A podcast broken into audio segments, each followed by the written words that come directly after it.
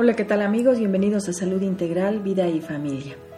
Tú eres de las personas que con facilidad te involucras en los problemas de los demás y te afectan a tal grado de no poder estar en paz contigo misma y constantemente estar preocupada por cómo ayudar o por cómo solucionar los problemas de los demás.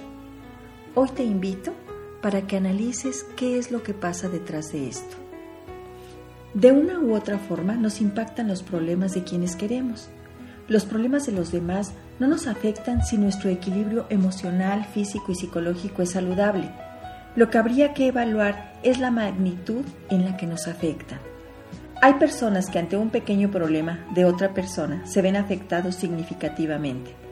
Es una línea muy delgada entre la empatía con el otro, pero poniendo un límite para no verme afectado. Aquí habría que cuestionar el tipo de relación, carácter o naturaleza del sujeto que sufre este tipo de situación.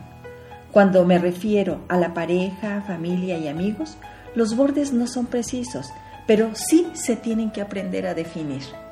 Las personas que les afectan mucho los problemas de los demás tienen un pobre concepto de sí mismos. Cuando se involucran en demasía en el terreno del otro es por falta de madurez, autonomía e independencia entonces hablamos de una relación simbiótica, enferma, que limita cualquier posibilidad de crecimiento y felicidad.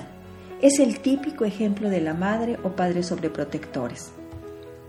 Una de las vías más adecuadas para desengancharse es identificar cuál es tu terreno y cuál es el terreno del otro, para que pueda ser más operativo y funcional. El problema del otro es del otro, no mío.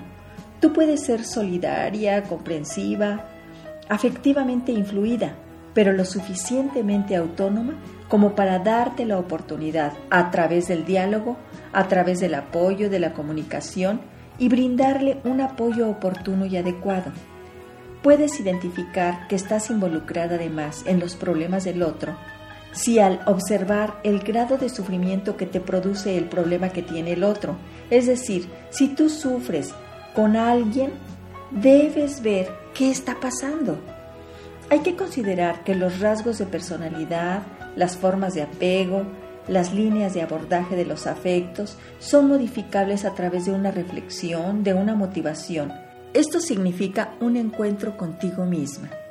Necesitamos saber que sí es doloroso ver que un ser querido esté pasando por un momento crítico, pero no nos tiene que paralizar hay que buscar construir la suficiente fuerza, claridad y precisión en tu propia identidad para entender el dolor del otro sin que te afecte.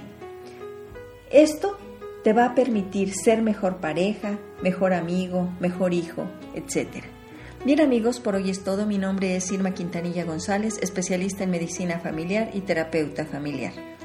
Gracias por seguir visitando mi página www.saludintegralvidifamilia.com. Ahí sigo esperando sus dudas y comentarios, que espero estén siendo resueltas a través de estas cápsulas. También me pueden llamar al 212-4645.